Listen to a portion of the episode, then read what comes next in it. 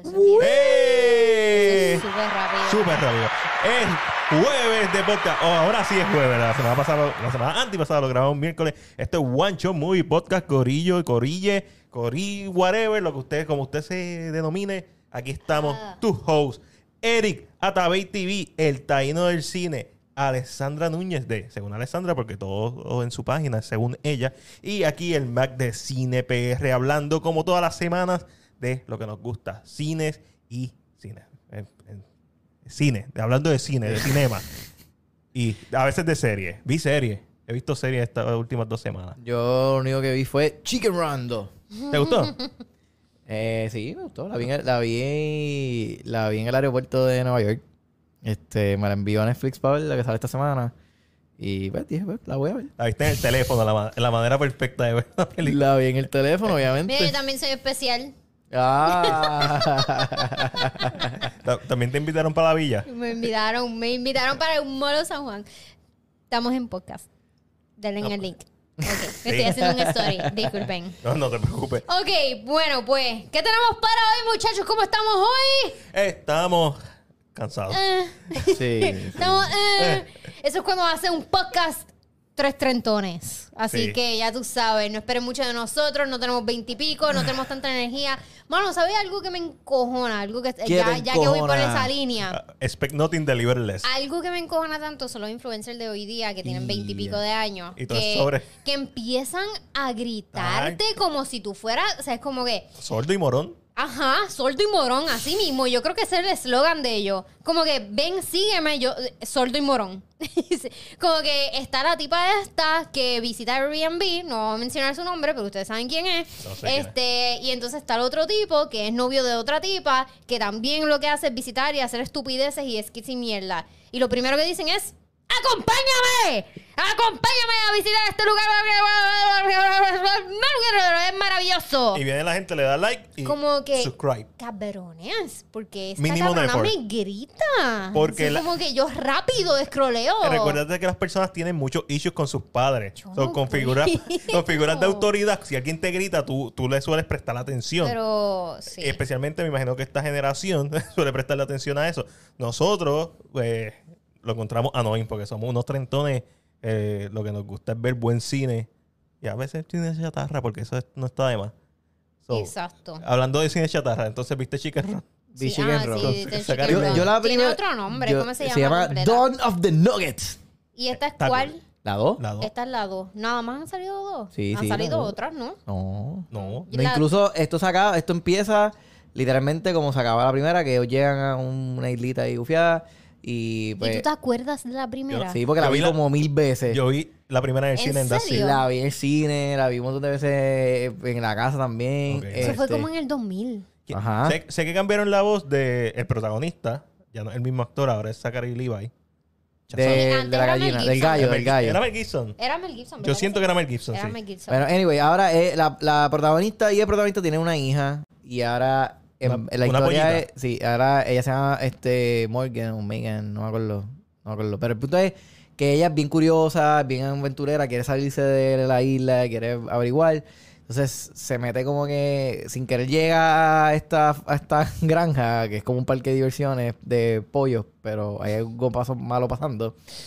Entonces- y ahora es como que, ah, la película pasada, we break out del farm. Ahora, vamos para, tenemos que entrar al farm. Como que, eh, literalmente ella dice la línea de como que, ah, la vez pasada, we break out. Ahora, we break in. Y pues Esto como es el plan, es decir, el, pl- el plan maquiavélico de cómo va a entrar para salvarla y eso. Y Suena, eso suena fun. que- algo que tú le puedes poner a los nenes y ellos se lo pueden disfrutar. Literalmente, específicamente para ponerle eso y que se vayan en el, y se queden ahí. ¿Tuviste el Leo? Leo, vi Leo. ¿Es mejor que Leo? No. Leo me ¿Verdad? gustó Leo más. es me- Leo Leo me gustó. Ah, bueno, Eh, pues eh. no voy a ver Chicken Nugget. He estado un par de nugget. veces a punto de ver lío. No Chicken voy a ver Nugget. Chicken Nugget. Chicken Nuggets. No lo voy a ver si no es mejor que Leo. Chicken Nugget. Hace cabrón. Chicken, Chicken Nuggets. Nugget. Chicken Ese Nugget. es como que el resumen del título. Yo estaba hablando hoy eh, en el trabajo de, de Sausage Party por algún tipo de razón. Sausage Party con... Nunca la Seth- vi completa, no Seth sé Rogen. por qué. Seth no, no, no sé. Yo la vi en el cine. Y tú sabes, la- es una película animada R, so no se supone que haya niños, empezando por eso, pero, tú ¿sabes? Hasta, hasta la escena de. Hasta la escena. Para que YouTube no nos tumbe. Hasta la escena. ¿Sabes? Normal. Para adultos. Y de momento esa escena, yo me recuerdo cuando pasa. Y está el bomb ahí, pa, pa, y la dona con el, con el otro. Como que, wow, toda la sala, like, Avengers style, like, wow, ¿qué es esto? Ah, buenos tiempos. Mira, este. En ¿Ustedes vieron Joyride? Joyride, la la de. asiática. No. Ah, no, quiero ver esa película. Yo estoy no. loco por verla. Esa, eh, Está buena. Para mí es la mejor comedia del año, pero yo creo que va a ganar Bottoms. Porque Bottoms ha tenido más visibilidad que la de las asiáticas. Pero es que dijiste lo de los niños en la sala y me acordé que cuando yo vi esa película, yo estaba loca por verla. Y claro que cuando la vi, este fue la última sala de Caribbean Cinema, la última ya a punto de irse y por alguna razón había niños pequeños, había una familia con como con dos nenas chiquitas este viendo esta película. Y esta película es bien hardcore, es bien R. O sea, es como que yo diría es más de R. Eh, ¿Cuál es? Eh, N, PG, N17. PG3.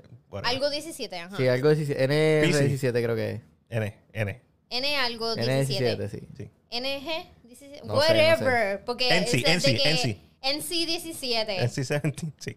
Y ellos estaban como que súper sosos. Y yo estaba como que riéndome a Ah. carcajadas. como que this is the most, this is the funniest shit Y los nenes, y los ever- nenes como que. ¿quién De qué que estas tipas enseñando el todo, todo ahí en plena pantalla grande del cine. Nice. Y esas nenas, esas nenas chiquitas, lo mío. De, de no quererla ver, ahora la voy a ver.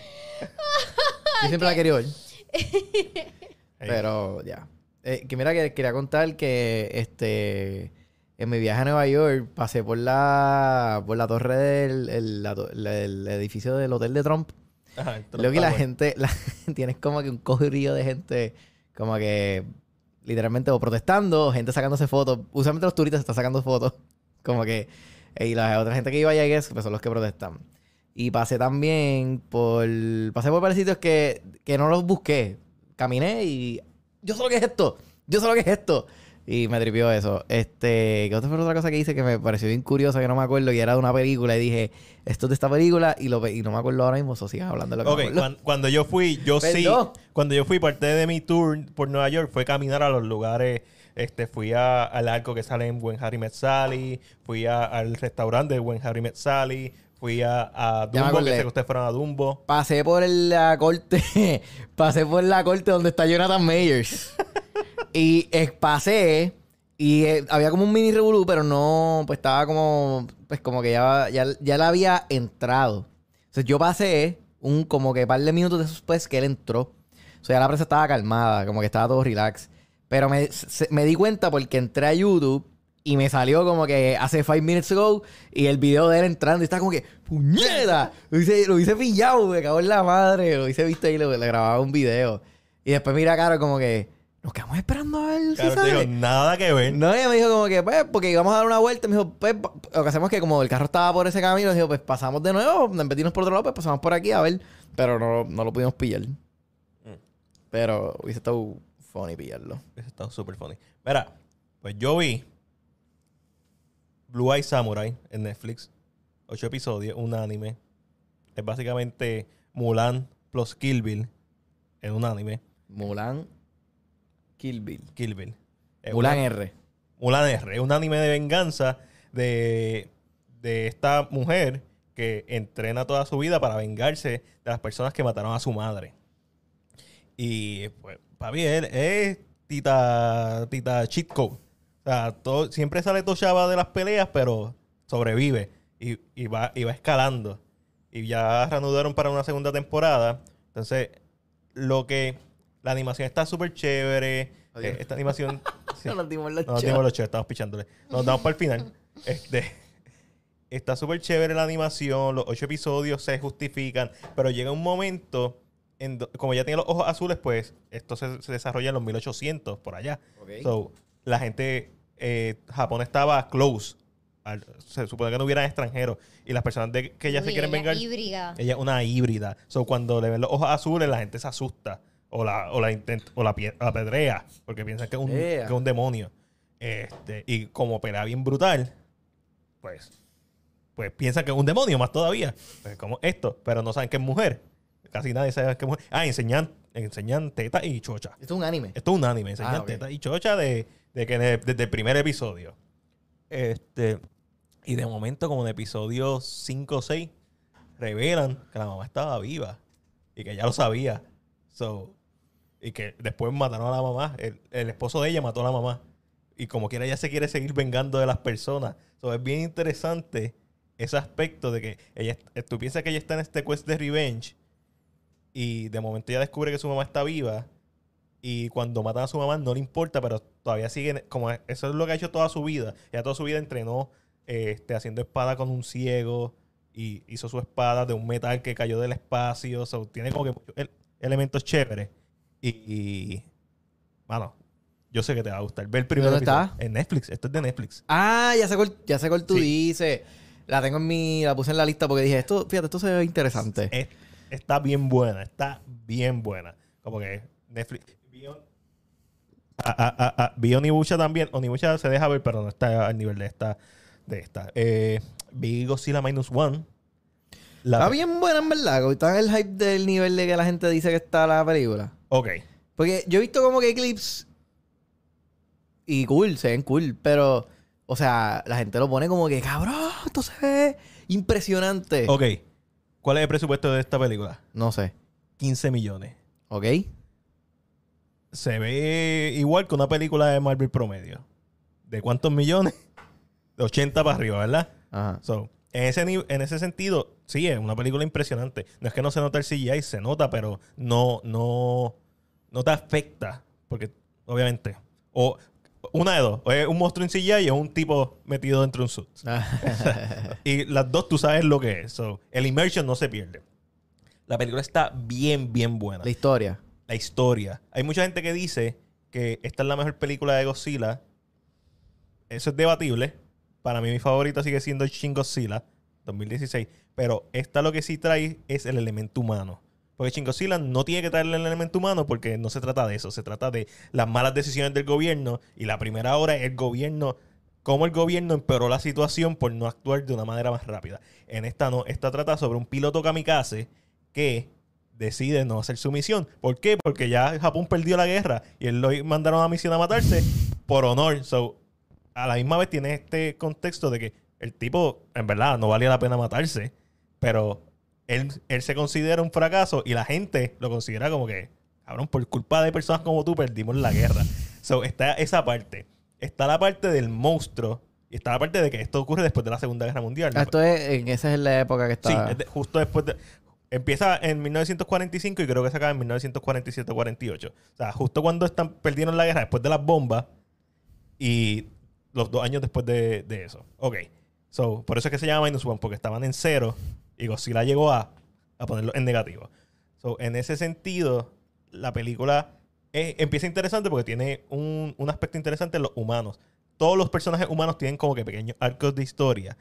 Y, mano, Godzilla de momento deja de aparecer por 30 minutos de la, en la película. Y esta película pudo haber sido un dramón de eso, solamente de esa historia. O sea, y esta es la diferencia entre una película que está bien pensada, que está bien escrita, y una película de Hollywood del montón, que no que tiene su valor de entretenimiento, sí. Pero esta película demuestra que tú puedes tener un balance entre entretenimiento, porque las escenas de Godzilla están en la madre. Cuando tira el, el segundo, este Atomic Breath, el que sale en los trailers, que se le empieza a prender la cola y empieza a salir Ujú. los Spike. Entonces, la dinámica de eso es que de momento, eso es una figura de acción automática. De momento carga y los Spike bajan y es que lo tira. Y es como que. Y el, el blast es como tú estás viendo una bomba atómica. Sí, yo, vi el- yo vi esa escena y parecía un Kamehameha en Sí. esteroides. Pero cuando explota sale el mushroom y todo. Y, Sí. y el efecto de cuando explota, que se lleva a todos los edificios por la presión y después jala para atrás.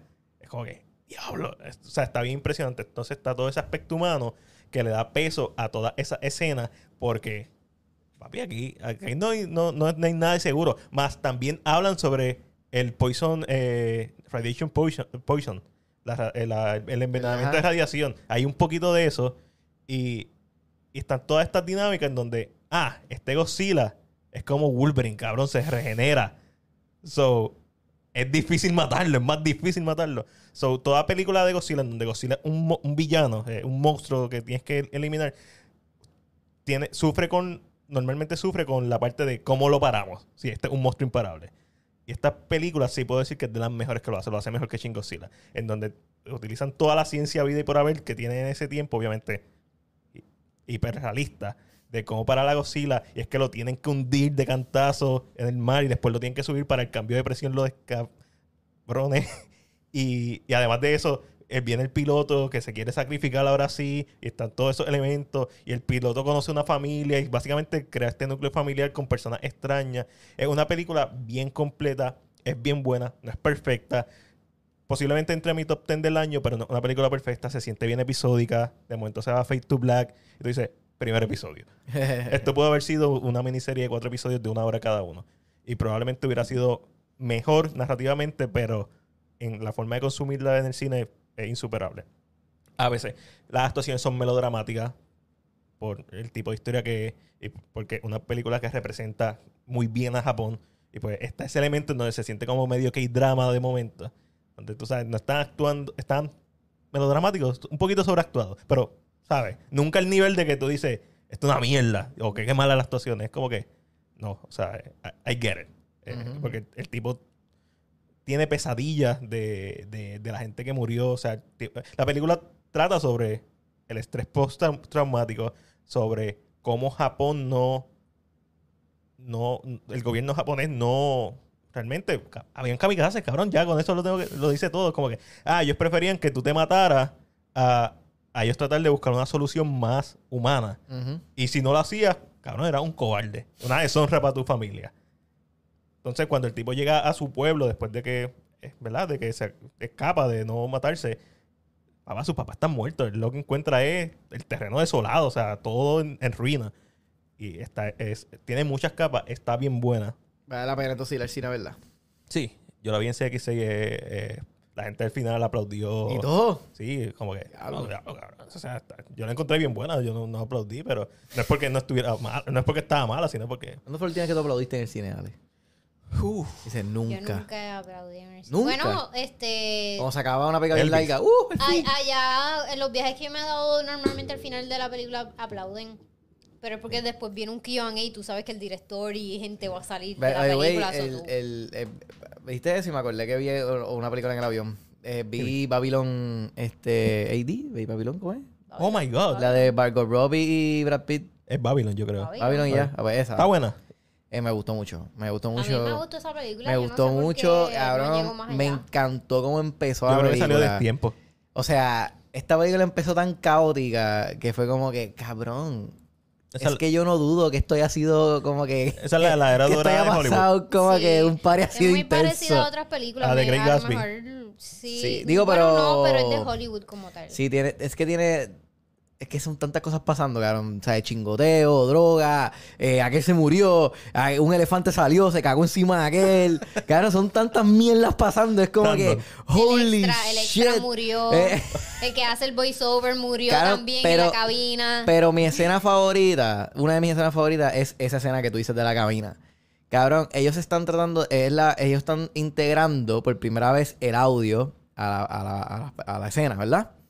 Entonces, ellos tienen una marca en el piso donde la actriz tiene que pararse para poder hablar y, que, y poder coger ese audio. Pero obviamente, como los micrófonos están, eran bien mierdas, pues cabrón, tú hacías y ya eso se escuchaba. So, el set tenía que ser cabrón silencioso, cabrón. Cabrón, esa escena se pone tan estrésica, cabrón. Porque apagan los aires, porque hace mucho ruido. Margot Robbie está sudando. No se sabe las líneas. Cabrón, entonces, cada vez que van a grabar, el del audio dice, ¡corte! Y el director se encabrona porque, cabrón, ¿qué está pasando? Le escuché. Dice, escuché, alguien está haciendo ruido con el zapato. Yo le dije a todo el mundo que se pusieran este tipo de zapatos. se va, vuelve. Claro, va a decir la línea, corte de nuevo. Y él dice, puñeta, ¿qué pasó ahora? Y se escucha un goteo. Cabrón, y se- entonces, si alguien abre la puerta, cabrón, y el asistente del director, ¡ah! Cabrón, se pone bien caótica, pero claro, la cosa es que eh, eh, ellos van como por la toma 17, cabrón, de la, de la escena. Y en la número 18 es que lo logran. Pero cuando lo logran, es como que después que se cagaron todo el mundo en la madre, después que todo el mundo se empezó, casi se meten en puños y todo porque casi pelean, de que le iba a meter las manos a uno de los, a uno de los directores. Este, cabrón, aplauden todos bien pompeados. Y se murió el de la cabina, cabrón, porque hacía tanta y tanta calor. Que el- y entonces, ah, porque en todo ese, porque en todo ese proceso caótico, el de la cabina salía y el asistente del director decía, cabrón, no me importa, estamos todos incómodos, vuelve y métete. Pero tú vas a ponerte a hacer tu tú aquel. Y el tipo volvió y salía, cabrón, vuelve y métete. Cabrón, lo seguía empujando y, y cuando por fin grabaron, dice, ah, sáquenlo, sáquenlo. Está muerto, cabrón. En verdad me, me gustó un cojón la película. Ah, pues ya se puede poner la Lo que no entendí es que te iba a preguntar, ¿por qué el personaje de, de Tommy Maguire... escucha. No te escucha. No me acuerdo. ¿Por qué el personaje de Tommy Maguire se veía tan... Parecía un vampiro, cabrón. Los ojos así bien rojos. Parecía Drácula. No Yo era no un me acuerdo. Él, él no era como que uno de los... Él es un ma- mafioso. Ah, él era un mafioso. Era un mafioso. Él, No era él- actor. no, él le debía chavo. Ay, pues él, no él es el que le prestaba chavo a Margot Robbie. Y entonces Margot Robbie tenía deudas con él. Es que Margot Robbie estaba el garete también. No, No, está- yo no, no sé, yo no me acuerdo. Drogas tiene que ser. Estaba bien, Estaba así parecía un- porque drogas tenía que ser. Un Porque ahí todo el mundo se drogaba también. Sí, no, pero... Entonces, esa cabrón. está, está cool. Sí, sí. Ahora Margot Robbie tiene una... De verdad, ya le metió bien cabrón. Hay una escena donde ella la están tratando de, de convertirla en una dama ejemplar. Cabrón, y está con los Brookshire, está con toda la gente esta millonaria de los bancos. Cabrón, y ella pierde el control porque no puede estar tan re- recatada. Cabrón, y empieza a, a, a comerse la comida, se rompe la ropa, como que... ¡Ah! Se da así como que, cabrones, beber el toto. Y toda gente como que... Entonces se va, después que hizo el, show, le hagan a chonquear y vuelve, cabrón, para chonquear la alfombra, cabrón. De verdad, amigo, siento que el, está Flow Wall of Wall Street de caótico en cuestión a las drogas y el sexo y todas las escenas así bien locas. Con Margot Robbie también. Sí, pero aquí ella hace la locura Sí. en esta de Babylon. Está bien buena, me gustó mucho. Es larga con cojones. No lo dudo. Larga como con tres cojones. Dura horas, 3 sí. horas y 35 minutos. Sí, está bien. La larga. música de Godzilla Minus One está bien buena. Y, el- y la mezcla de sonido está bien cabrona. La edición de sonido y mezcla de sonido está bien cabrona. Hay una parte donde se van en silencio. Y tú sabes que eso no siempre, tú sabes, a veces dice ah, no, en esta película funciona. Ey, para dejar a Alexander ¿Verdad? Te iba a decir, te iba a preguntar algo de Y ya, tú sometiste todos tus. Critics Choice. Ay, sí, ya lo, lo sometí y me reviento. O sea, te- te- hay uno que hiciste como que, ah, hubiese cambiado ese. Yo, yo dejé, sí. Y yo dejé una categoría completa sin llenar. No, siempre ¿Y qué- se llena. ¿Y qué, y qué, qué pasa ahí? Porque no sabía a quién, a quién poner. Hay, hay una categoría que en ningún otro gremio yo creo que lo tiene. O los gremios ¿Cuál? más bajitos lo tienen. Es este Young Actor. Tiene ah, que ser lo vi que, que 21 nominaron el años. The Creator. Yo no sé quién carajo ¿El nominaron. Yo no sometí a nadie porque no se me ocurrió nadie. Y yo seguía buscando y yo, ¿quién carajo? ¿Qué niño menor de 21 actuó este año? Y no se me ocurrió nadie. Pues, y ya, ya, yo estaba de deadline. Estaba- yo, yo lo envié el último día. Y yo, ay, fuck it, lo dejé en blanco. Y después al otro día yo... Se te ocurrieron "Mira, todas". Sí. Y yo, no, cuando los vi, yo como que, claro, ese chamaco y esa chamaca. y yo, puñeta. Se me olvidó. Porque yo, yo empezaba en Google, yo como que actors menor de 21, 20, 23. Y, yo, y me salía Millie Bobby Brown, que sí, ¿verdad? Y yo, "Pues, no, esto no es lo que quiero. O sea, como que esa, esa categoría la sometí, la dejé en blanco. Y yo, fuck it, olvídate. Y sí, se me olvidaron un montón de películas, pero pues. ¿Quién tú crees que gane el Best Picture? Ya- ya- no sé quiénes son los nominados, no me acuerdo. está por Things. American Fiction. eh, American Fiction está bien buena. buena. No me acuerdo cuál más. Son un montón. Best Picture. Sí. Yo sé que no va a ganar la que yo quiero que gane. ¿Cuál, tú, la quieres- tú cuál tú quieres? quieres que gane? Para mí, la pe- mejor película del año, del año, es Sociedad de la Nieve. Ah. Pero esa es una película española que ¿No no, está está, nominada? nominada. Ah. Está nominada a película extranjera. De- pero- Y tampoco va a ganar extranjera. Pero, ok, de Best Pero ¿Quién, va a esa la ¿Qui- peli- ¿Quién gana extranjera? Pero- extranjera va, va- va a ganar. Yo he escuchado mucha mierda de esta puta película británica que se llama. Ay, puñeta, te digo ahora, espérate. Se llama eh, The Zone of Interest. Ok. Es una película sometida por los británicos, pero es alemana.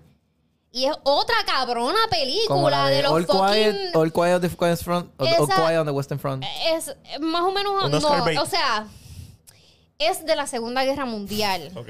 Again. Como Godzilla. Again, pero no es de la guerra, ni el campo de batalla, ni los campos de concentración. Esto es de- del punto de vista de los privilegiados. Ok. Es- tú lo único que ves es la casa que está al otro lado de del campo de concentración, la mujer que vive ahí, el comandante y su hijo. Y la vida privilegiada que ellos viven. Tienen piscina y le hacen comida todos los días y qué sé yo, mientras tú escuchas tiros y gente muriendo en el background. Todo es auditivo. Toda la gente muriendo, este, que si eh, la gente quemándose, todo eso es- se escucha, pero tú nunca lo ves. Tú no ves absolutamente nada, no enseñan nada. So, esta película no, para mí, no funciona porque la película está hecha puramente a referencias de películas y libros e historias que ya hemos escuchado antes sobre la Segunda Guerra Mundial. Siento- si tú sabes nada de la Segunda Guerra Mundial, No, esta película es nada para ti. Es como. Siento que me acabas de decir, ah, imagínate una película de The Boy in the Straight Pajamas, pero en donde no salga The Boy in the Straight Pajamas. Algo así. Eh, es algo así, ¿sabes? Si, si tú no has visto ninguna de esas películas, pues tú no tú sabes nada de esto. Porque te están hablando de, de una cámara de gas. No te la enseñan, te, la están, te están hablando de ella. Te están hablando de... Tell, tell no show. ¿Ah? Tell no show. Es un no show. Tell no, No show. show. Exacto. Y entonces este, alguien trae como que un saco con pantallas y, y, este, joyas y abrigos de piel y qué sé yo. En tu mente tú sabes que esa es, eso es cosas de los judíos que les quitaron o de judíos muertos que, que pues les quitaron. Y se lo están trayendo a esta familia para que ellos vivan de lujo.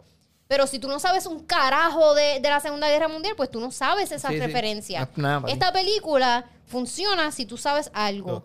A, a diferencia de Sociedad de la Nieve, que es una película totalmente inmersiva. O sea, tú te sientes que tú estás en ese puto avión con ellos y tú sientes el dolor que ellos sienten cuando se tienen que comer a otra persona para sobrevivir. Y eso me Está- encabrona. Está, difícil.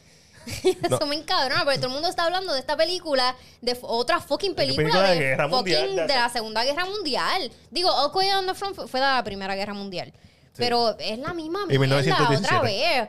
Vamos a darle Sí, pero- pero premio en a verdad, estos esa- fucking esa película está europeos cabrona. blancos. No la he visto. Tengo la Va a chocar y el, y el- y el score de esa película, Duro. como Está empieza. bien, pero ya. ¡Pum, pum, pum! Y te como que... Y el cabrón título de esta película se me sigue olvidando, no sé por qué carajo. Mira, pero escúchame, la The pregunta... Zone of ok, Interest. de las que están nominadas, No sé cuáles están nominadas. ¿Cuáles están nominadas? Sí. Yo, no, yo ni sé, porque yo sé que las mías nunca van a salir. te las voy a buscar, te las voy a buscar ahora mismo. Yo estoy ahí, yo estoy ahí de token Latin woman. Para entrevistar gente. La- Para Latin entrevistar checkmark. gente. Para Yo soy la Latin checkmark. Latin woman Como que checkmark. No, necesitamos una Puerto Rican brown little whatever. Best Picture es American Fiction, Barbie, The Color Purple, The Holdovers, Killers of the Flower Moon, Maestro, Oppenheimer, Past Life, Poor Things y Saltburn.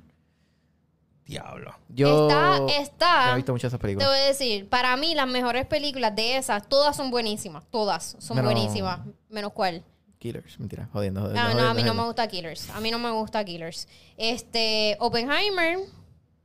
¿Cuál más dijiste? Past Lives a mí me encanta, pero no cumple con otras Poor cosas que, no- Things, que las otras películas Oppenheimer, tienen. Maestro. Ah, maestro, está súper cabroncísima. Como película está bien ¿Vieron- cabrona. ¿Vieron el director on director que salió hoy de Bradley Cooper no he y visto Spike Lee? ninguno porque no, no, Oh he, no he tenido tiempo para ver Entre- eso. Yo vi el de Entre- Michael B. Jordan, el de Ben Affleck, durísimo. El de Spike Lee y el de Bradley Cooper está super hilarious. Ay, Bradley El Cooper a de- mí me da una mala vibra. Él como que... Ay, yo no, ¿No lo sé. viste cocinando el otro día? Estaba- se metió un Es que a él a mí me parece tan fake. Como ser humano, me parece como que el tipo más fake del mundo. Mira, ¿No ok. les da esa vibra? No. Es Ay, que- es que- es para mí él está como que siempre, 100% como que tengo que ser carismático. O sea, es como que siempre es un act. Para mí, Sí, eh, sí. Bradley Cooper es eso. Sí, eh, hay- Pero no obstante, dirigió, la mejor película de, de- De su carrera. del 2023. Yo creo Para que para, yo creo que de, de esas que están ahí, Maestro es la mejor. Ok. Ah, o sea, tú piensas que Maestro va a ganar Best Picture. Entonces.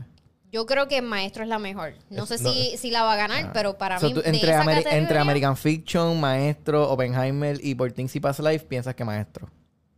Yo creo que sí. Yo creo que esa, esa película es la más retos que tenía y las más retos que, que cumplió y logró. Y también la más que mar- eh, mar- eh, Market Wise está dando un está dando el mercadeo como que, ah, este cabrón estuvo Porque seis, sale- sale el seis- 20 de seis diciembre, años practicando para Sale hacer esta esto. semana, yo creo. Sí, esta semana El que 20, viene. el Ah, 20. pues, Lo único lo que odio de esta película, pedir que detesto de Maestro y no lo he podido soportar, es el casting de Carrie Mulligan. Diablo, y ella es la... Ella hace, mira, les voy a decir, ella hace tremendo trabajo en esta película. si esto no fuera una película basada en la vida real. Ella es la mejor actriz. De hecho, la película es maestro. Pero yo diría que antes de. Ya como que en el segundo acto en adelante, la película se convierte en ella. Ok. Se convierte más de ella que de él. A pesar de que se llama maestro. Esto es como Napoleón. Pero No vi más. Napoleón, pero me imagino en que base sí. a lo que dijo Eric, que era como que más un, la relación de ellos dos. Sí, algo así. Es la relación de ellos dos. Es la relación de ellos dos y más como ella tuvo que bregar con las mierdas de él. Pero, nuevamente, si esto no fuera una película basada en vida real, ella se merece el mejor, mejor actriz de este año. Pero como es a base de vida real, esa tipa era latina. Ah. Y me encabrona que le den estos papeles todavía a gente gringa. Bueno, ella no es gringa, ella es británica, Pero pero, es sí. la misma mierda. Ok. Porque sea Let latina y ella Let era rubia, I get it. para mí se lo debi- le debieron haber dado esa oportunidad a, a una Anya Taylor Joy. O a alguien desconocido. O whatever. ahora. Ya viene Lo que sea, no me importa. Pero se la, y hace un acento asqueroso. Tengo- y tú, bueno, y tú ¿Qué? sabes que los acentos. Sí. Tengo un hot take. ¿De qué? El, el trailer de Furiosa no hizo nada por mí. Ah, yo no lo he visto. Mira, a mí me gustó este. Eh, No hype. Chris Hemsworth. Que se ve bien diferente. Se ve como Thor, pero con una nariz diferente. Y el acto, oye la voz No, no, oye le metió. Porque está usando su acento natural. Actuó, Ah, actuó. Lo que sí me gustó. Él siempre usa su acento. No, sabes, Él no eh, sabe hacer otro acento. todo el mundo me ha dicho, todo, toda la persona que no es de que siempre te ve películas por verla, me ha preguntado lo mismo. ¿Ese es Chris Hemsworth? Como que, ya Pero no se no parece. visto que tiene, le hicieron una no nariz. tiene una Se- prótesis. tiene una, una nariz bien diferente y habla bien distinto. Porque él, es el- él va a ser el, el el villano. principal. Algo que sí me gustó de. Dementus. no, pr- probablemente lo único que me gustó de. eh, No es que se ve mal, no me malinterpreten. estoy- Se ve bien diferente, though. no, no, sé- no sé. Se, se ve como que no está terminada. Eso es lo que puedo decir. Sí, se- es que siento que la primera, porque yo, o sea, esto fue un debate que tuve York con mi mejor amigo. Me dice, ah, cabrón, pero la primera. ¿Tu Y, yo mejor le amigo? digo- sí, y con Jordan. Y yo le digo, y yo le digo, cabrón. O sea, yo, yo voy y le digo, "L- mano, la primera fue nominada a un montón de Oscars, cabrón.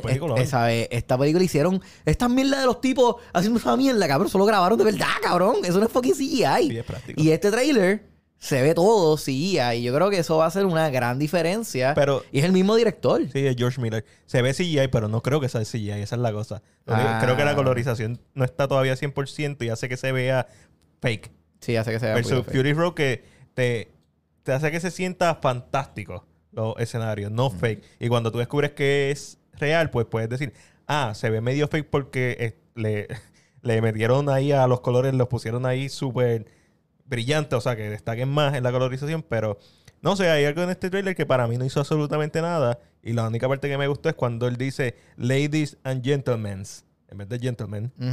Como que esa, ese, ese cambio en el dialecto que pasa cuando eh, llevas 40 años en un mundo post-apocalíptico me pareció interesante y es lo único que es como que, ok, I, I, like, I like that really, really much. Mira, vi, vi ese, el, el, en el live de, de Adam Driver. Estuvo bien bueno, me gustó ese. Estuvo bueno, estuvo bueno. Me gustó Pero más que los pasados cinco que han pasado. Pero no, eh, se tiró algo como lo de Ay, a mí me gustó el de Timothy Chalamet. Ese no. no- Wonka. Ay, yo vi Wonka. ¿Qué tal Wonka? Me gustó un montón. ¿Es un musical? Sí, ¿Y Hugh Grant le mete? sí. No, pero no sale tanto. Hugh Grant siendo Hugh Grant no sale tanto. I Pero love sí Hugh Grant siendo tienes Hugh que, tienes que verlo a través de los ojos de un niño. Porque la, la película es bien infantil. Es que yo nunca he Eh, visto este, la original. Ni, actually, ¿en actually, ni el serio? remake. Yo he visto la original un montón de veces. De hecho, vi Wonka y después puse la original. Eh, está, está bueno el Back do- to eh, back. El eh, back to back. Está bueno. Back to back. Eh, Sí, está bueno, me gusta porque yo he visto Wonka, eh, Willy Wonka, la original, muchas veces. Y yo sé lo cínico que es Gene Wilder. Él siempre fue, o sea, como que tú sabes, si tú la ves de viejo, tú sabes que lo que está haciendo es maltratando a estos, y estos es una película de niños. horror. Y realmente los mata. Porque de Sí. estos niños desaparecen y tú no los vuelves a ver más.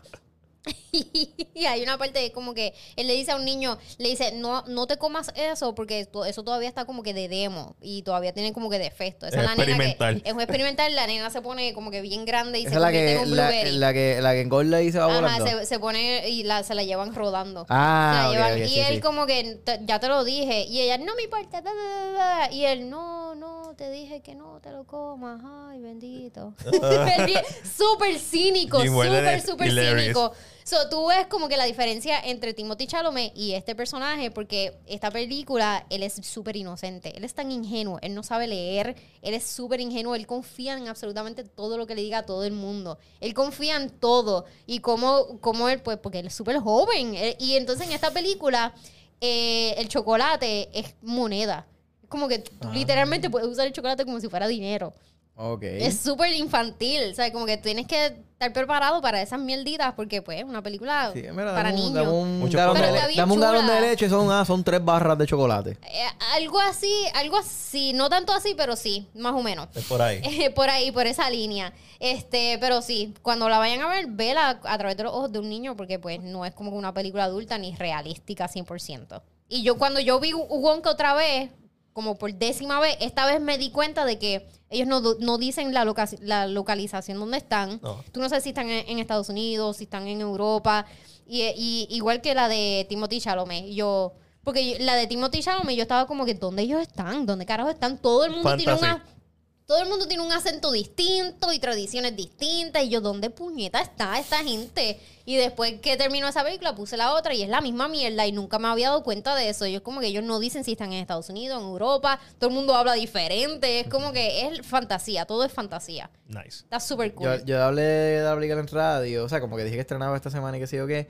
Y Liz María me dice, ah, pero con Johnny Depp. Y yo, no. que Johnny Depp- Esa, pel- Entonces, esa, mierda- esa entonces película ella dice, nunca cuando yo me le digo que con Timothy Chalamet, dice, qué feíto, qué feíto. Empezó a decirme yo, bueno, pero... Fíjate, para mí, yo siempre lo consideré, yo no- nunca entendí esta mierda con las mujeres con Timothy. Ay, Timothy es tan bello. de-". Yo, eso es un niño, cabrón. Enferma. Bueno, es, pero... es como que yo no, ajá, es como ser un- una pedófila, es como que cabrón, el- de que a- hoy día ese chamaco todo- tiene como 30 años y aún parece que tiene 15. Sí. Yo no entiendo las mierdas de las mujeres con Ey. fucking Timothy Chalamet. Bueno, pero a lo mejor eso. Pero estuvo bien. Estuvo bien. Y cantó, eh, más Digo, o menos. el, el en Dune a mí me gustó lo que metió. Sí, él actuó bien, él Sí, actuó no, bien, no, sí, no, sí, no. sí. De un tiro un trailer, la segunda. No, no ha tirado el trailer todavía. Simplemente anunciaron que. Sí, ha tirado Un- lo- las sí, un fotitos. teaser, y ajá, un teaser ahí. de una explosión No hype here. No, salió el- lo que salió el, salió el trailer de Godzilla, eh, este, Godzilla por con, porque X, Excon. Excon, ok. Entonces, Ah, por- yo no entendí eso. ¿Cómo se pronuncia esa Sí, yo, mierda? yo Godzilla le digo a Patri, yo le digo incógnito, ¿cómo se pronuncia? ¿Es, es Godzilla Times Con o Godzilla X Con Esto. o. Godzilla Multiplied by Con? Multiply- Es como- como que cómo carajo se dice Godzilla este plus con. título. eso, eh, eso es verdad. Yo como que Times ¿Y o qué? Multiply y, y- o y- X. y lo de Rosita, yo no sé de nada de Godzilla, pero lo de Rosita tiene, me imagino que tiene que tener algo que ver. Es por la radiación que recibió en el Halloween, me imagino. Y también porque si, si lo van a llevar, si lo van a llevar a donde se supone que es, que básicamente es Godzilla, un reactor nuclear. Eventualmente tiene que melt down. Ya, me da risa que, que yo vi a alguien que puso como que, ah, Godzilla es muy, muy grande como para correr la manera en que sale corriendo en el trailer. Y una persona le puso un clip de una película envía de Godzilla donde él brinca y da una patada, una doble Eso patada, es- cabrón. eso es- Eso estuvo genial. Eso es de los 70 y es con Jaguar Él hace, ¡ah! va corriendo y ¡uah! le da doble patada. volando un rato. Volando ahí, como que yo Sí, dije, sí. Pero lo que pasa es que Godzilla, de, eh, rápidamente de ser una metáfora a las bombas nucleares y a la Segunda Guerra Mundial, se convirtió en este héroe familiar de los 70 por algún tipo de razón. Como Batman también se convirtió en un héroe familiar de los 70 en vez de este tipo que le mataron a sus padres y juró vengarse, una venganza contra el crimen. No, vamos a ponerlo familiar y ¡pam! Pues Godzilla también se convirtió en eso en los 70. Hasta el 78, 77, en donde dejaron de hacer películas de él y de momento en el 84 hicieron eh, Godzilla, The Return of Godzilla, que es el primer reboot del cine. O sea, antes de eso no se había hecho un reboot. Habían secuelas, estaban las películas de James Bond que cambiaban de actor, pero técnicamente era la misma continuidad. Y eh, Godzilla 1984 es el primer reboot del cine. Y en esa versión llegó hasta el 95 casi, 95. Y después tiraron la del 98 americana con Roland, Roland Emmerich. Y después, en el 99, todo, después del... No fue un fracaso, Godzilla 98 no fue un fracaso, actually. Pues hizo dinero, pero a Japón no le gustó. Dijeron, esto es una mierda. Entonces, al año siguiente hicieron Godzilla 2000. Y Godzilla 2000 es básicamente diciendo, así es como se hace una película de Godzilla. Que tampoco es tan buena. Pero después de esa película hicieron otra y era otro reboot. No, no era una continuación de Godzilla 2000. Y después de esa hicieron otra y tampoco era una continuación, era otro reboot. So, ya, Godzilla es una franquicia bien interesante de ver en ese sentido porque Claro, ¿cuántas pegaditas si la cuántas es Hace 20? como mil. ahí sin, conta- sin contar los, las diferentes versiones, porque Godzilla original del 54 está la versión japonesa y la versión No, se americana. la separamos por, exacto, por... No, pero es que hay personajes que. pues, Hay un personaje americano en la versión americana que narra la historia y, y hace que la- sea diferente. Es diferente la Hay una película. versión de Godzilla, me acuerdo que es la de que sale In- Inspector Gadget. El actor que hace Inspector Gadget. Esa es la del 98. Sale en el- exacto. Mira, Este, eh, hay 41 ahora mismo. 42 técnicamente. mira, pues, pues salió un video. Este, ah, salió también, perdóname, que, que quería decir del otro trailer que vi fue el de House of the Dragon. Yo, eso yo no lo veo, así que. Sí, ¿Te gustó? sí, sí. ¿Estás ready?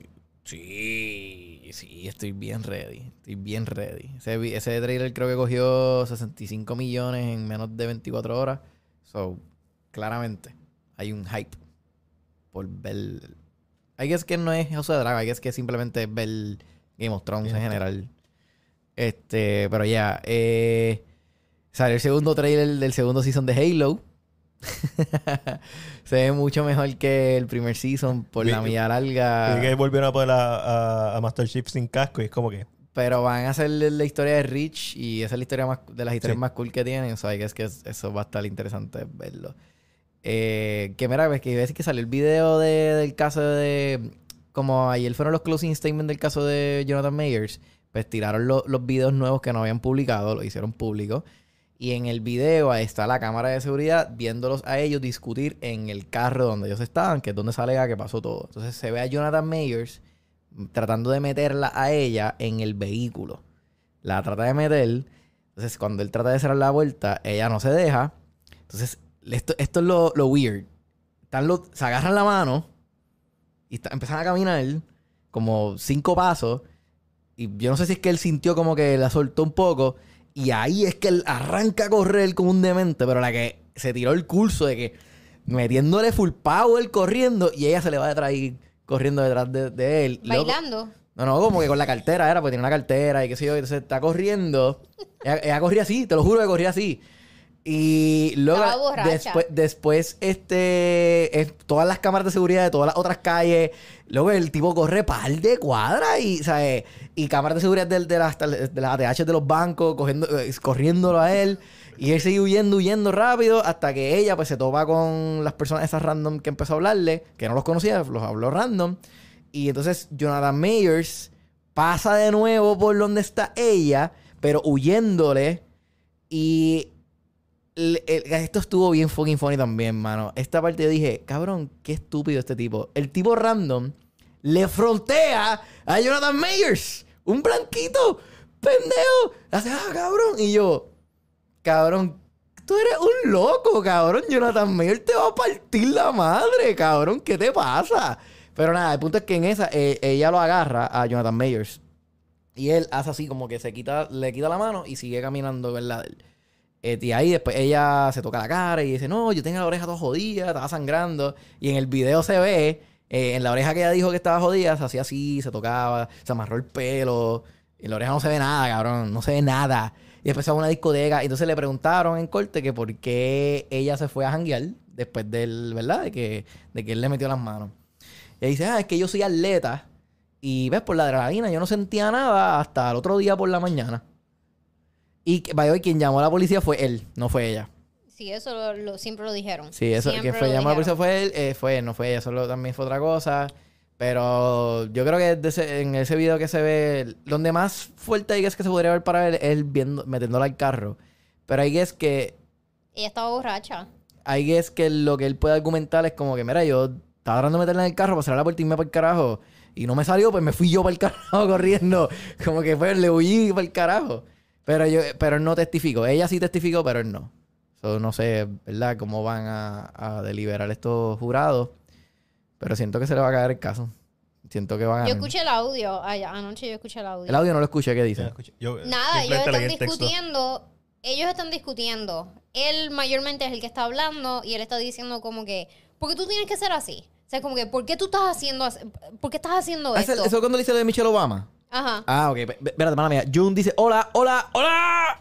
Ok, saludos, Jun. Aló, John, gracias por estar aquí. y él está ahí como que, este, porque tú tienes que estar, este, ebria y estar haciendo esto. Y parece que ella estaba ebria en un lugar donde había mucha gente que sabía que ella era la pareja de él. De él. Y ese es el problema Sí, que le está presentando.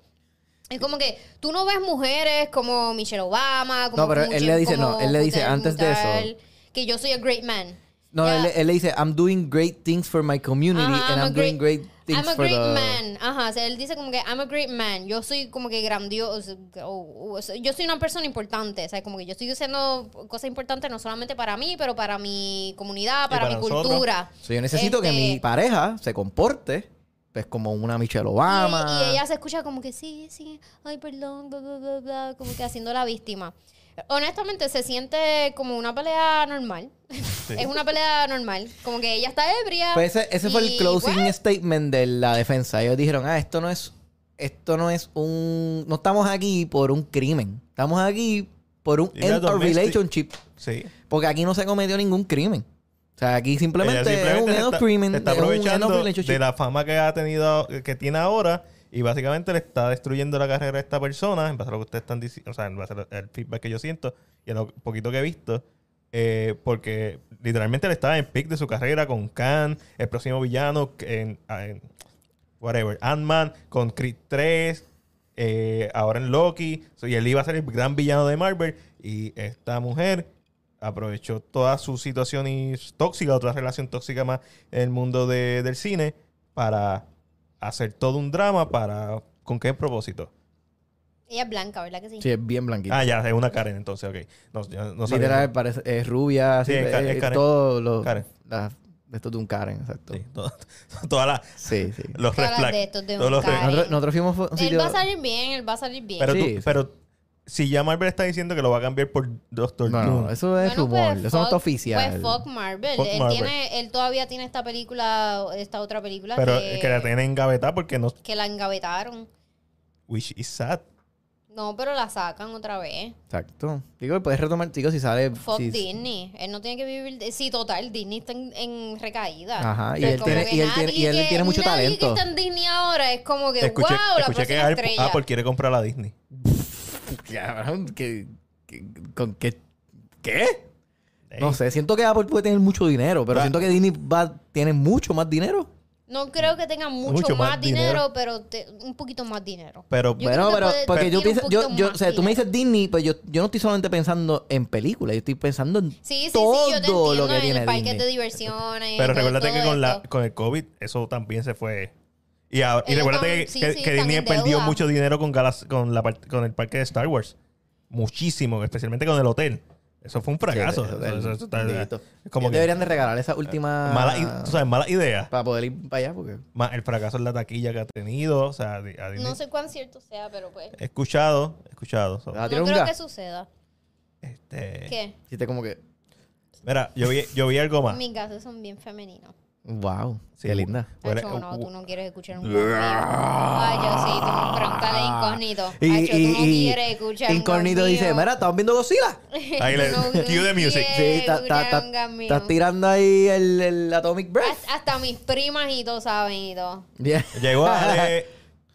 Mira, vi una película más. ¿Cuál? Japonesa también. Este... De Boy and the Heron. The Boy and the Heron. No sé, no sé cómo se dice. Heron. The Heron. The Heron. Ah, The Heron. Realmente el título real es How Do You Live. How do you Claro que live? sí. Este, esta, una película Se de... traduce. De Boy and the Heron. no, es- es- How do you live? Es lo mismo. eh, eh, cuando yo la fui a buscar, yo- cuando estaba en Japón, que la quería ver, no la vi porque estaba en japonés, no tenía subtítulos, obviamente, no iba a entender un carajo. Yo la buscaba y como que no la encuentro. Ah, es que se llama How Do You Live. Ok, porque está basada en un libro que se llama How Do You Live, que es un libro sobre los valores. Es para los niños, un libro sobre los valores que los niños deben tener. Eso mismo. Y la, eh, la película es de Studio Ghibli, de Hayao Miyazaki, el legendario director japonés. Eh, está bien buena, no es la mejor de él. No es mejor que Spirited Away, no es mejor que Princess Mononoke, pero está bien buena. Trata sobre este niño que pierde a su madre, porque Hayao Miyazaki son muchos colores, muchos colores, pero las historias son bien sombrías y bien melancólicas. tragedia, Sí, mío. Plus, eh, la- está también transcurriendo durante una de las guerras. El nene se va a vivir a otra parte, fuera de Tokio, y ya su papá preñó a otra.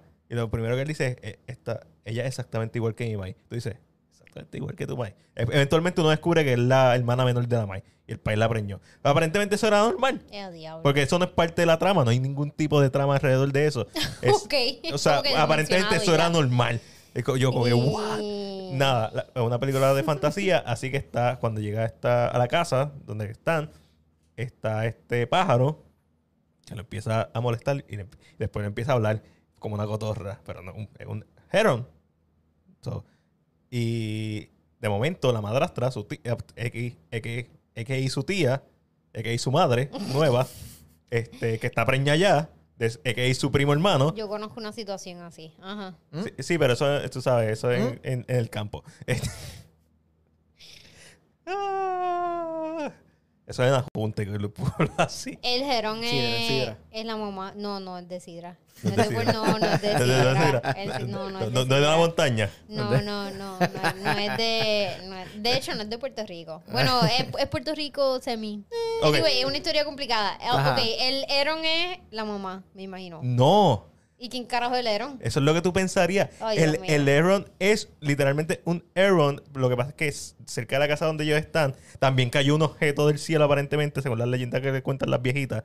Y es un portal a, a diferentes mundos, en donde entre esos mundos hay uno que los aves son como humanoides. Y el Aaron es este tipo metido den- dentro de este disfraz, pero que realmente es un Aaron. Lo único que en este mundo es un tipo metido en un disfraz cuando se sale de ese mundo. So, el nene se mete ahí y se transporta a este mundo de fantasía en donde está su mamá cuando chiquita. Y entonces está tratando de rescatar a su madrastra, que está también metida en este mundo. So, la película se va por ese viaje y tiene muchos aspectos interesantes que probablemente no lo he todavía eh, internalizado. Porque es de estas películas que lo, quizás lo mejor que tiene es que tú no sabes hacia dónde va la película. Como que te mantiene constantemente guessing. Porque tú pensarías, ah, la mamá, el Aaron. Pero no, el Aaron empieza a como que a, a decirle, a, a tantearlo. Que, no, ven, ven para acá, te estamos esperando acá. Y cuando él va, pues hay que descubre otra cosa. Y después se descubre, después se va y se va a este mundo y está esta eh, marinera, que una de las viejitas que entró con él sin querer, pero esta versión joven. O sea, una película cool. Eso es lo que puedo decir. Está cool Larga. se siente larga. Se siente larga. No, no gonna lie about that. Pero los mensajes que tiene, está como que. Está, está cute. Voy a decir que está cute, está fantástica, está bien inventiva para hacer. Está bien inventiva si no has visto nada de Hayao Miyazaki, una buena película para ver de él, pero no es la mejor tampoco. No es mejor, como ya mencioné, que Spirited Away, ni Princess Mononoke, ni House Moving Castle, ni nada por el estilo. Pero a la misma vez recuerda todo eso.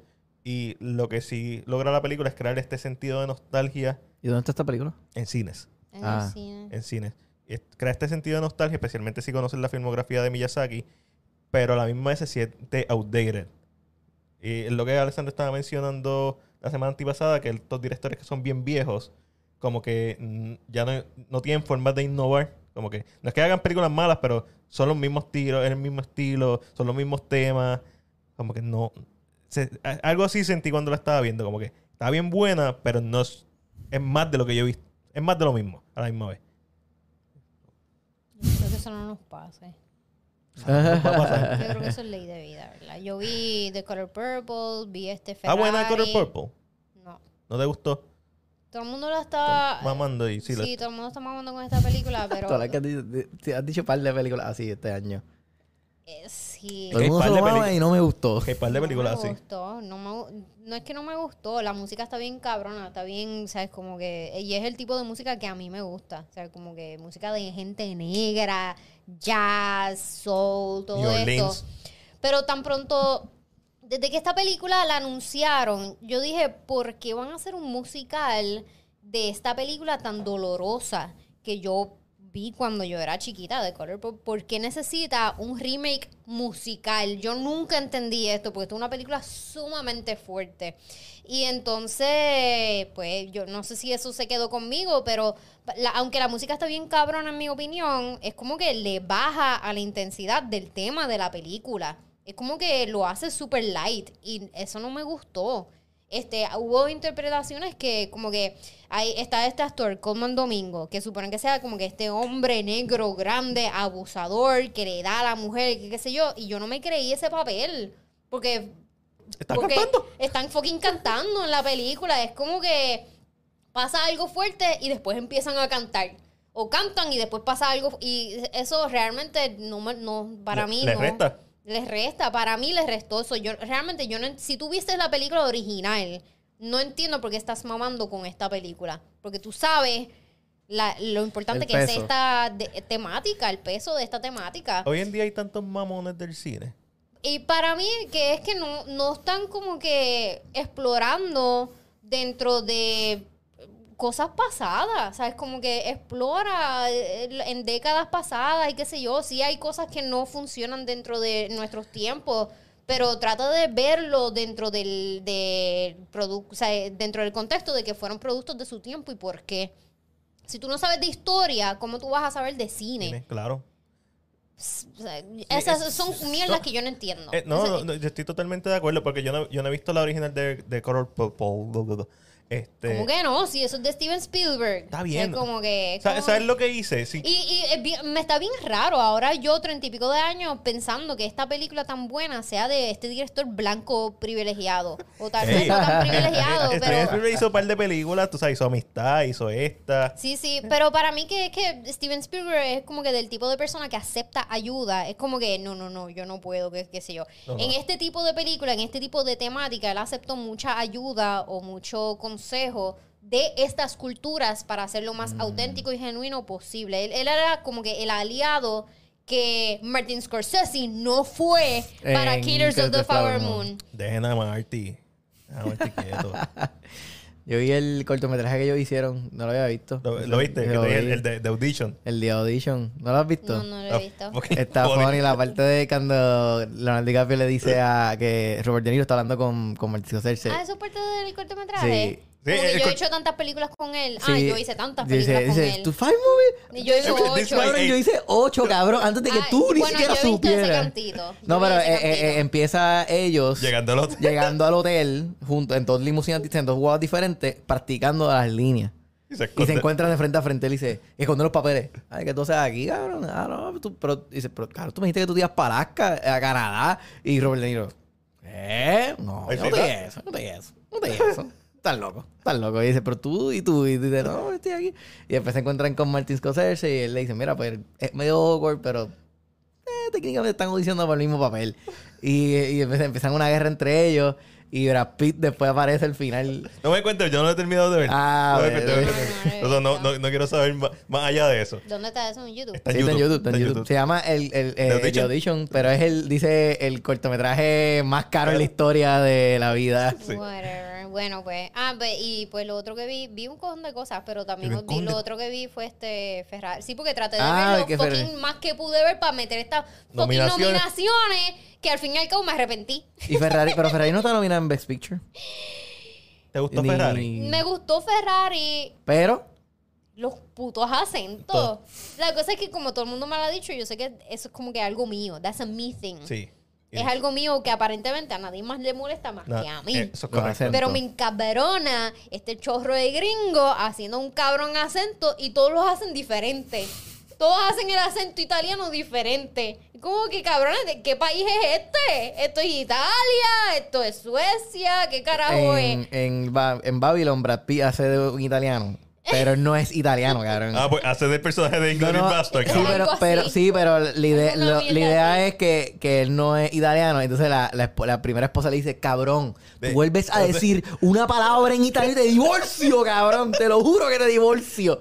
Yo creo que esa es la película que más voy a querer ver este, este- esta semana, Babila. Por Como me la vendiste. No, pues Ferrari está Ferrari. cool, me gusta mucho la historia, está su- está súper este, interesante, es una historia que yo no conocía, pero pasa algo, Enzo Ferrari.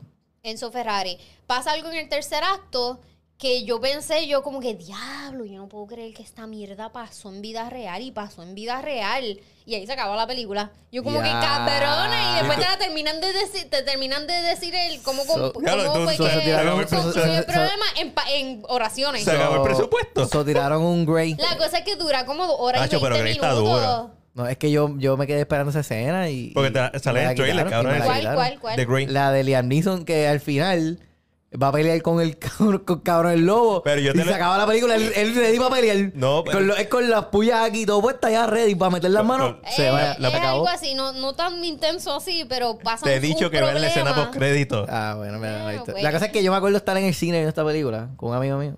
Y él Con gritó. tu mejor amigo. No, él gri- no, no, otro amigo. Y él gritó. Ah, yo ¿Qué vuelve. esta mierda? No, no, no. Vuelve. Cabrón, todo el mundo empezó a reírse porque todo el mundo ah, Sí, reaccionó sí. igual. Sí, sí. Vuelve a ver. ¿Cuál fue la que yo vi? Acho, Una ¿Tuviste, estos tuviste, días? tuviste Thanksgiving con nosotros? No, yo no he No. visto Thanksgiving. Ah, que, ok. Matt Diel se tiró una bien, bien, un comentario en voz alta en el cine en Thanksgiving que fue bien funny. ¿Qué dijiste? ¿Tú no te acuerdas? El de ¿Qué los ojos. No. Eh, está- al principio de la película enseñan un pavo, como que. verdad Ah, diablo, sí. Enseñan un pavo, como que vamos a picar, ok, para familia, qué sé yo qué. Entonces, en otra escena, más adelante, están adobando a los pies de una tipa porque la van a cocinar como si fuera un pavo. Te dice en voz alta, Acho, eso se ve mucho más cabrón que el pavo de la prima. Ah, che, porque una, el primer pavo. gringada ahí en el Y principio. Todo el el pa- era un mundo- pavo hincho. Y todo el mundo, todo el mundo en la sala comenzó a reírse, todo el mundo en la sala. Este cabrón digo, Acho, se ve mejor que, lo pri- que el primer pavo. Es que me lo imagino. Eh, Pero me molesta porque en el cortometraje, El en cortometraje el pavo se ve bien rico. O sea, cuando de momento parecía, tú sabes, parecía un pollo. Saca, acabó de sacar de la nevera. pollo de estos hinchos. Yo, Y la tipa sale toda cocinada y dice, Eh, coño, se ve mejor que el pavo. está más de- doradito que la, doradito, doradito.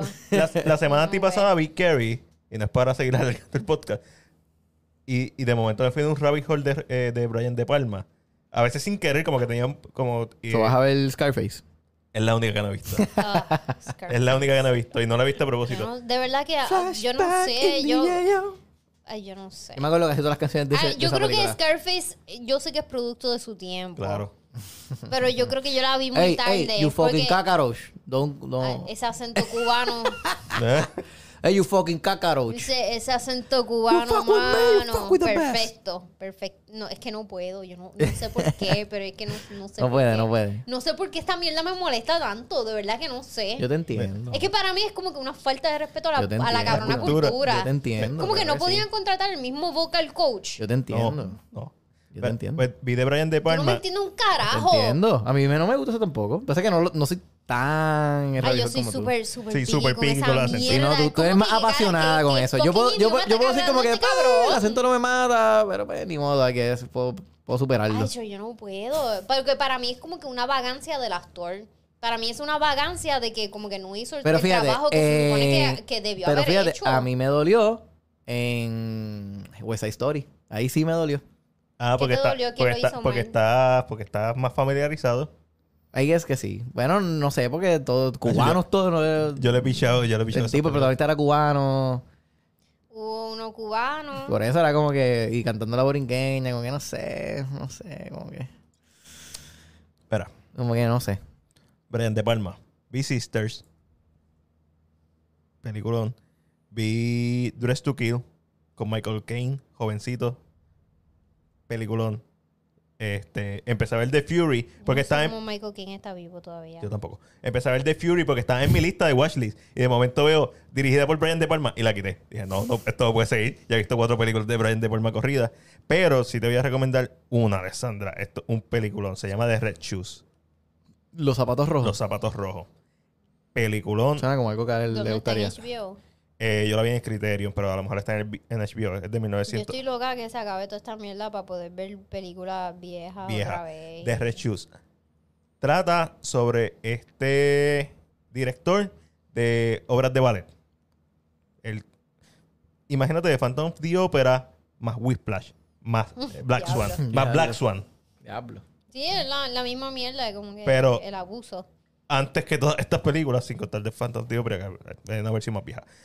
Y trata sobre. trata- hay tres personajes principales: es el director, es el compositor y es la, la bailarina. La pista fallando. Y tiene una secuencia que es un ballet que la película se pudo haber acabado después de esa secuencia. Yo hubiera. Esto es un 10 de 10. Esto es un 10 de 10. No importa, aunque no me hubieras terminado la trama, esto es un 10 de 10. Esto es un película. El uso de Technicolor está espectacular. El guion nuevamente. Películas viejas con guiones cabroncísimos. ¿De qué año vemos? No? Del 48. Y es una bestialidad de película. Es como lo mismo que cuando, cuando vi los otros hace meses atrás por primera vez de Wizard of Oz. Es como tú dices, esta película, tú me dices que es del 70 y te lo creo. De tan buena que es, que está casi 40 años adelantada.